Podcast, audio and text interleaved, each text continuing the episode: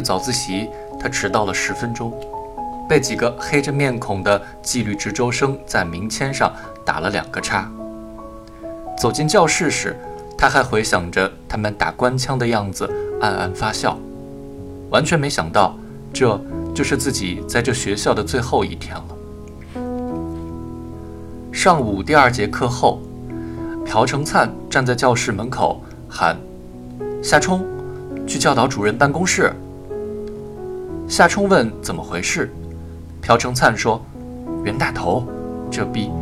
原来袁大头不知道发了什么疯，正在教导主任办公室里逼他处分夏冲呢。”教导主任办公室里，袁大头披头散发，涕泗横流，几个女老师正在安慰他。他们一见夏冲，立刻指责一通，什么玩魔术玩到课堂上来了，品质恶劣啊，等等。袁大头一言不发，也不看夏冲，只是捂着心口。过了一会儿，夏冲才听明白，他气得胃疼。一个女老师帮袁大头拍背，倒好像他得了肺痨。教导主任坐在另一张办公桌后。慢悠悠地从一个牛皮纸包里捏出茶叶，放在白搪瓷缸子里，打开暖水瓶的盖子倒水，有条不紊，热水浇在茶叶上，吱吱作响。那个给袁大头拍背的女老师抬起头来，责问夏冲：“你在家也是这么对你妈？”此人面若冰霜，眼中噙着泪珠，显然被袁大头的痛苦深深打动。夏冲无耻地乐了，她又不是我妈。女老师们顿时爆发出一阵怒斥的声浪，袁大头叫喊起来，手舞足蹈，像羊奶酪爆发出无数的气孔。夏冲充耳不闻，心中暗笑：如果袁大头不是什么官的老婆，你们至于这么阿谀他？什么老师，喽啰？至于你，袁大头，嚷嚷什么呀？倒像被强奸了似的，他正是这么想的。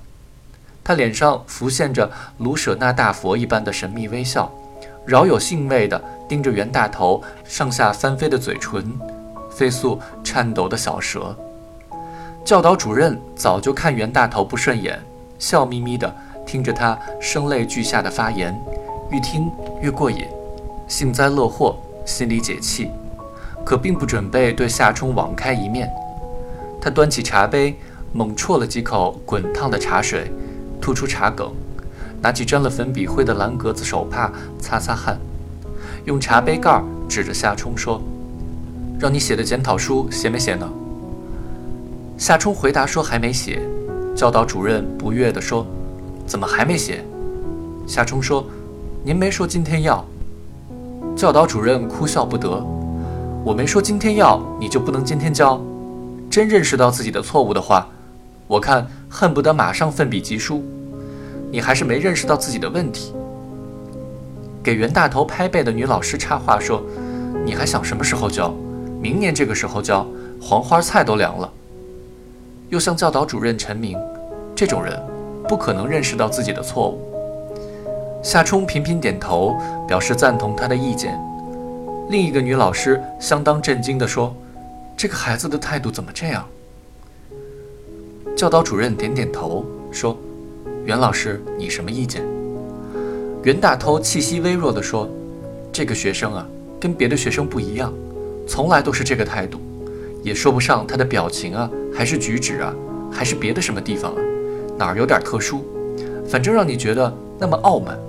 他的成绩好，排不上号，有才华，比他有才华的多的是，他凭什么？”我想不明白，他的行为是什么性质？是顶撞我、戏耍我？我看都不是，他是挑衅整个学校。说到此处，语调陡然转为激昂。我什么样的学生没见过？调皮的、捣蛋的、打架的、斗殴的，都没他这么坏。别的坏学生捣蛋是捣蛋，还有可爱的一面，热诚、重感情。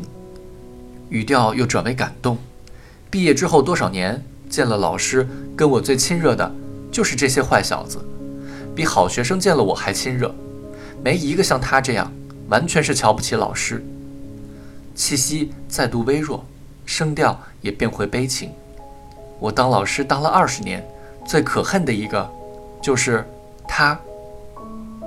说着，袁大头扭过身去，右胳膊在椅背上一搭，头一沉，脸埋在背弯里，右胳膊在身后不胜苦楚地扬起，有点像回马枪，又有点像苏秦背剑，又有点像八女投江，又有点像京戏里的旦角儿掩面哭泣着，即将挪着小碎步，冲着与手指相反的方向离开他的心上人。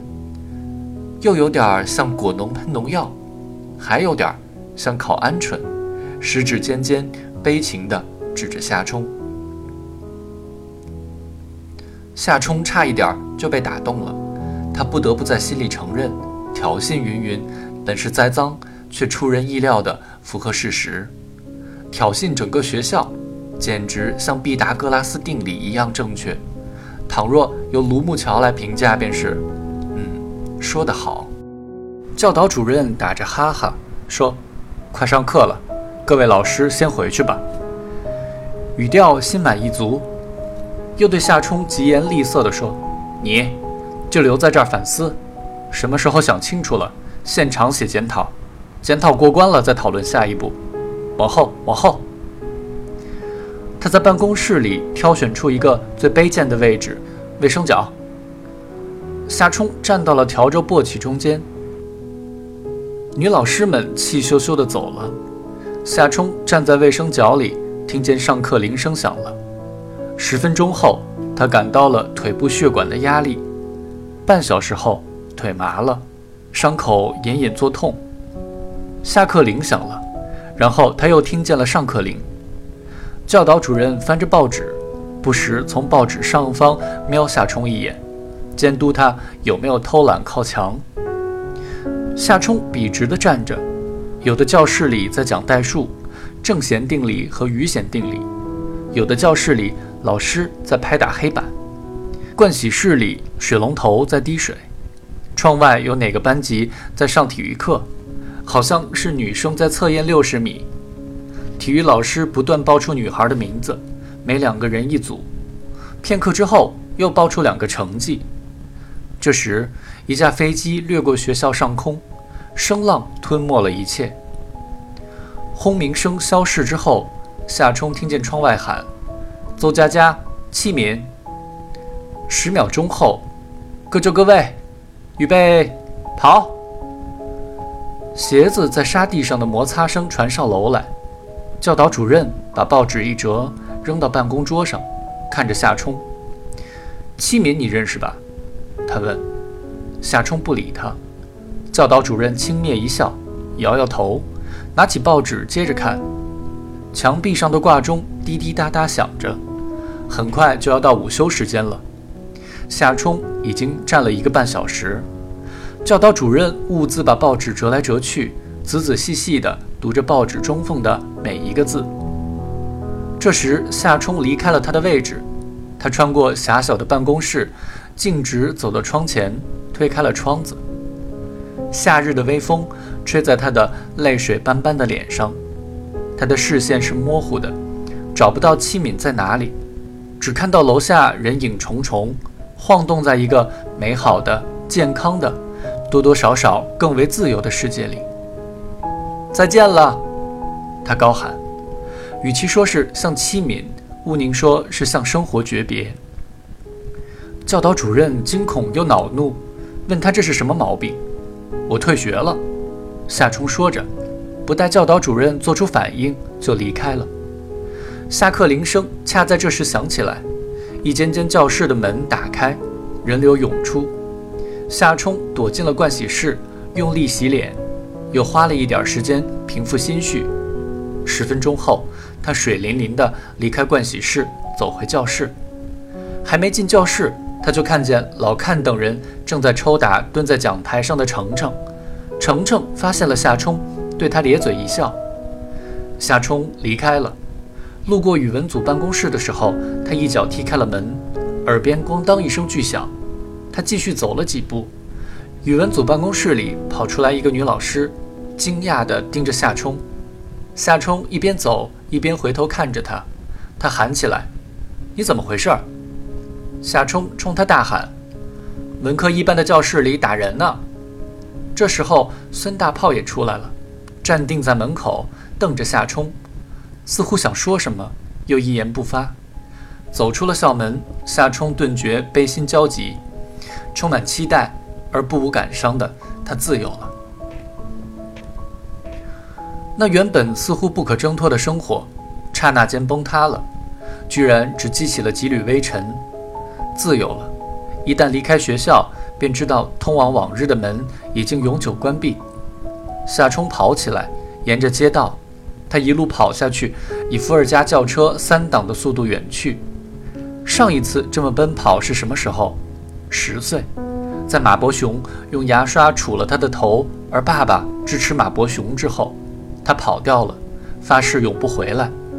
在工业建筑的阴影下，他的肺里有一股逆火的味道。再上一次呢？也许不到两岁，在脚丫子冒黑烟、赖皮狗和吹牛逼前飞驰而过。